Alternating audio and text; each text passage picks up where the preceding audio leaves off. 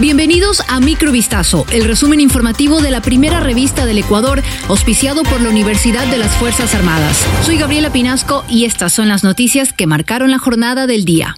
Sí estaba cargado con explosivos el dron apostado sobre el techo de la cárcel de máxima seguridad La Roca, en donde se encuentran los presos más peligrosos del país, entre ellos algunos de los implicados en el asesinato del candidato presidencial Fernando Villavicencio. Tras la alerta reportada la madrugada de este martes 12 de septiembre, se activaron los protocolos de evacuación y personal especializado de la Policía Nacional realizó la detonación controlada en el sitio. El equipo antiexplosivo del GIR neutralizó el dron para desconectar la fuente de energía del artefacto explosivo. Producto de la explosión se registraron daños en un costado del techo del centro carcelario. Como parte del protocolo de intervención, las personas privadas de la libertad que se encuentran en la cárcel regional cercanas al perímetro de la roca fueron trasladadas para precautelar su seguridad alias Fito, ya no está en la cárcel de máxima seguridad La Roca. La información fue confirmada por el ministro de Gobierno Henry Cucalón esta mañana. Por decisión del juez de la Unidad Judicial Especializada en Garantías Penitenciarias, Diego Poma,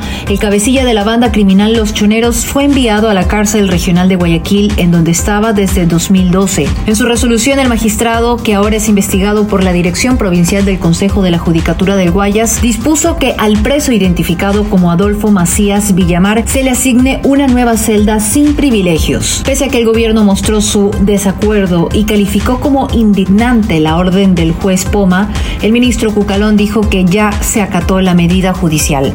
Más de una tonelada y media de cocaína era transportada por una embarcación que fue detectada a 50 millas náuticas de las costas de Muisne. La operación denominada Tridente, ejecutada en alta mar en conjunto entre la Policía Nacional y las Fuerzas Armadas, logró el decomiso de las sustancias sujetas a fiscalización. Al percatarse de la presencia de los agentes, los tripulantes de la embarcación lanzaron al agua la droga. Sin embargo, los uniformados recuperaron 73 bultos del océano que contenían en su interior 1.400 60 bloques rectangulares de cocaína que dieron un peso total en su conjunto de 1.693 kilos de esa droga.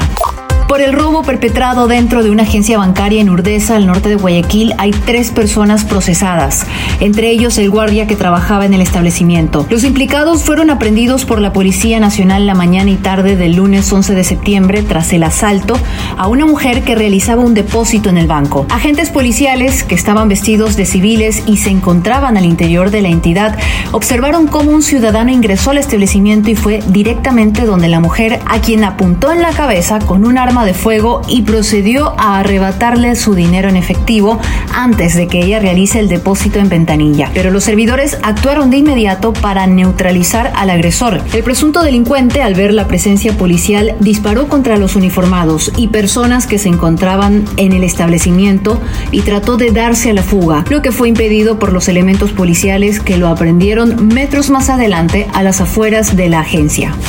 Unas 10.000 personas se encuentran desaparecidas a causa de la tormenta Daniel en el noreste de Libia, en donde se han reportado 2.400 víctimas mortales. Las imágenes que circulan de la ciudad de Derna, de 100.000 habitantes, muestran varios edificios en las orillas de un río que colapsan y pequeñas casas que desaparecen entre las aguas crecidas después de que se rompieran dos represas. El portavoz de los servicios de emergencia del gobierno de Trípoli, reconocido internacionalmente y que disponen de un equipo en Derna, indicó que las inundaciones causaron más de 2.300 muertos y unos 7.000 heridos, además de 10.000 personas que están desaparecidas. La Cruz Roja y las autoridades locales temían unos balances superiores y advirtieron que las cifras van a subir. Microvistazo fue auspiciado por la Universidad de las Fuerzas Armadas. Volvemos mañana con más. Sigan pendientes a vistazo.com y a nuestras redes sociales.